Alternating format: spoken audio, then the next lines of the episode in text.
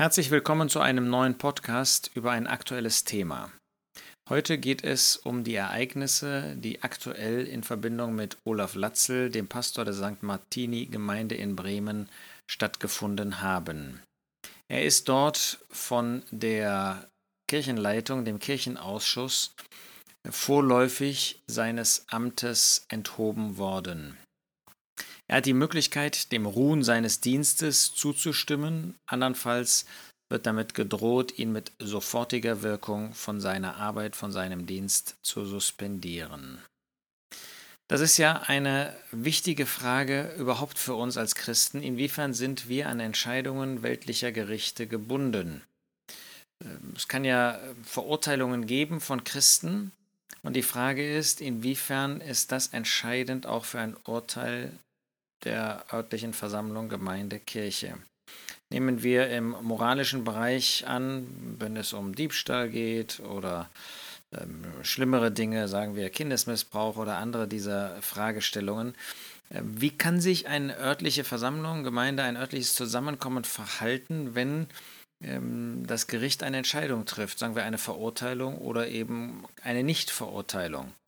Und die Antwort ist, dass man natürlich sich das Urteil anschauen wird, dass man die Begründungen sich anschauen wird, aber dass nach 1. Korinther 5 und auch nach ähm, Matthäus 18 die örtliche Versammlung bindet und löst, aufnimmt oder ausschließt.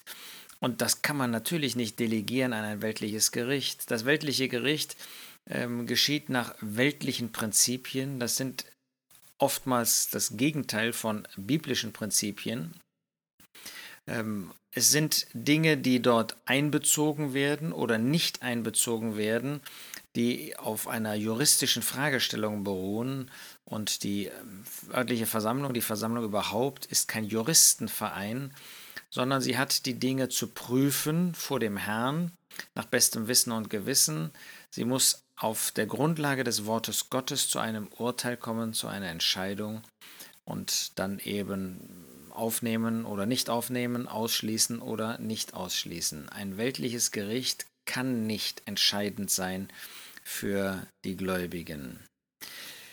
Was jetzt den konkreten Fall von Olaf Latzel betrifft, so ist ja zu befürchten, dass er gerade deshalb so unter Druck gekommen ist, dort in der insgesamt liberalen bremischen evangelischen Kirche, wie sie ja deutschlandweit, weltweit sehr liberal aufgestellt ist, weil er in klaren Worten mit einer festen Überzeugung für viele moralische Grundprinzipien des Wortes Gottes eintritt, die in der heutigen Zeit von unserer Gesellschaft, aber auch von der evangelischen, von der protestantischen Kirche nicht mehr akzeptiert werden. Leider ist es so, dass Olaf Latzel in dem Prozess, um den es jetzt geht, ich meine jetzt nicht den juristischen Prozess, sondern um das äh, Eheseminar, diesen äh, Workshop, den er gemacht hat, äh, dass er sich dort zum Teil in einer Weise geäußert hat, die nicht gut war. Das hat er selber auch gesagt, auch bekannt. Ähm, damit ist die Sache vor Gott und auch vor Menschen, ich meine jetzt vor Gläubigen, vor Christen, ist sie damit auch erledigt. Ähm, eine andere Sache ist natürlich, dass so etwas ein juristisches Nachspiel haben kann, je nachdem, was es für einen Schweregrad hat. Ähm, in der Art und Weise, wie er sich ausgedrückt hat, ähm, wird, kann man sagen, ist das nicht gut gewesen. Aber wer von uns ist immer in einer solchen Weise ähm, tätig, wer drückt sich immer so aus, dass man sagen kann, das hält stand vor den Ansprüchen des Wortes Gottes, vor dem Herrn. Wenn man mal sehr unter Druck kommt, wenn man sehr angegriffen wird, wenn da ähm, wirklich äh, furchtbare Dinge gerade in dieser äh, Gemeinde gewesen sind, um diese Gemeinde, diese St. Martini-Gemeinde in Bremen, äh, Schmierereien, auch Pöbeleien, auch Angriffe, auch körperlicher Art, ähm, dann muss man sagen, braucht man sich natürlich nicht zu wundern, dass ähm, es einen Augenblick geben kann, wo jemand auch überreagiert. Wir wollen natürlich auch nicht übersehen, ähm, dass Olaf Latzel Teil der evangelischen Kirche ist und auch was ähm, theologische Grundprinzipien betrifft, ähm, durchaus Positionen vertritt, die wir nicht nach der Schrift sehen können. Sagen wir die Verbindung von Taufe und Heil, die Verbindung überhaupt, was Taufe bedeutet ähm, und so weiter. Will ich jetzt nicht weiter darauf eingehen. Aber grundsätzlich stellen wir fest, das ist ein Mann, ein Mann Gottes, ein Glaubensmann, der wirklich in Entschiedenheit an dem Glauben des, äh, auf der Grundlage des Wortes Gottes festhält und allein steht. Ähm, mich erinnert das an Offenbarung 2. Da schreibt der Herr Jesus in einem dieser sieben Briefe an, die, an den Engel der Versammlung in Pergamos über die äh, Christen dort, Vers 13, äh, Offenbarung 2, Vers 13, du hältst fest an meinem Namen und hast meinen Glauben nicht verleugnet, auch in den Tagen, in denen Antipas mein treuer Zeuge war, der bei euch, wo der Satan wohnt, ermordet worden ist.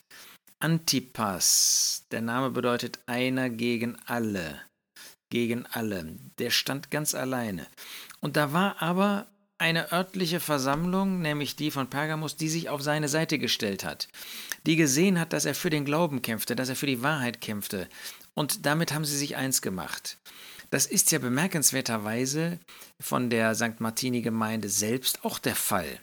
Nur die Kirche insgesamt in Bremen, die stellt sich gegen ihn, gegen Olaf Latzel.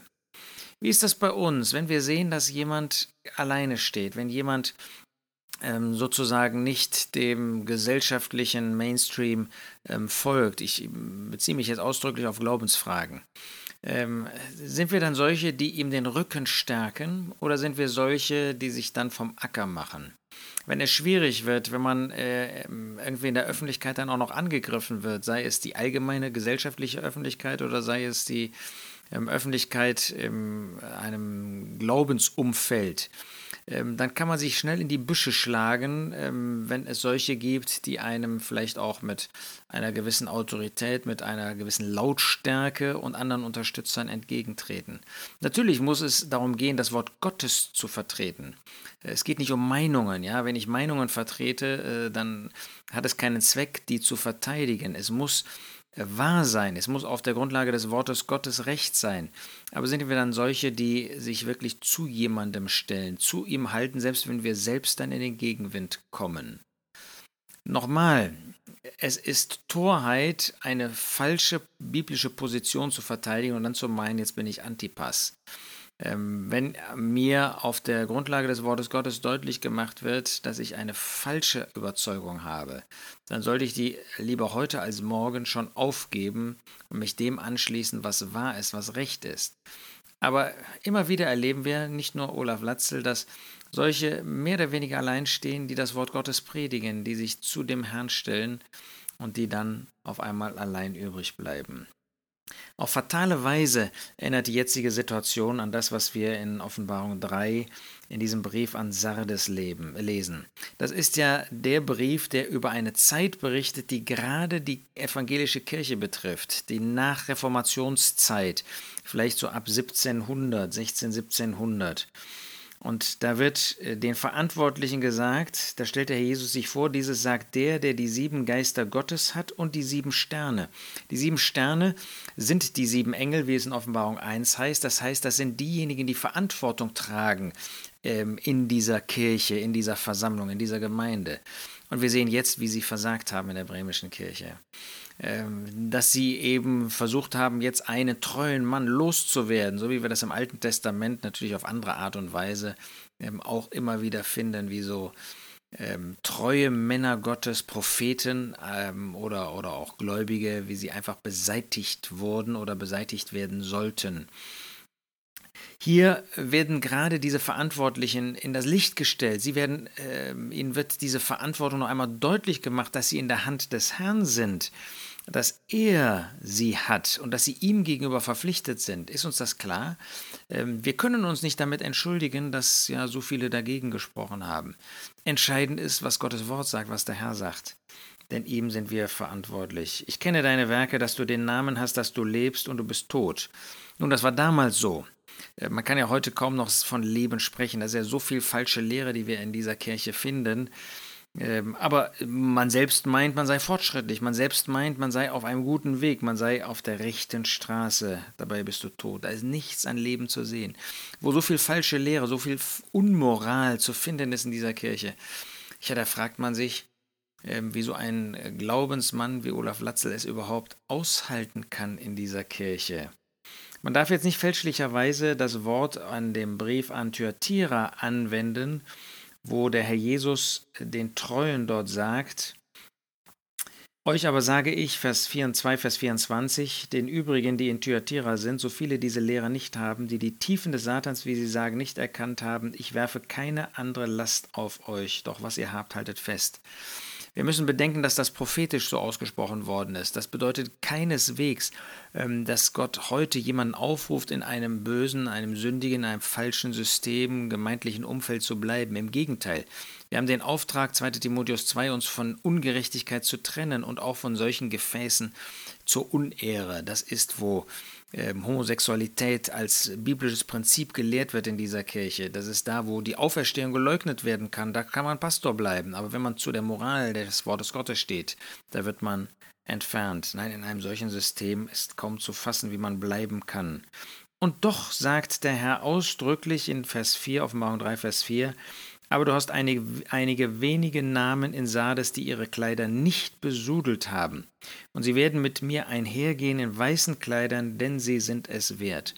Der Herr bekennt sich zu ihnen, und er wird deutlich machen einmal, dass sie wirklich rein sind, dass sie nicht sich besudelt haben, dass sie einen Weg gegangen sind, der moralisch gesehen ihm gefallen hat.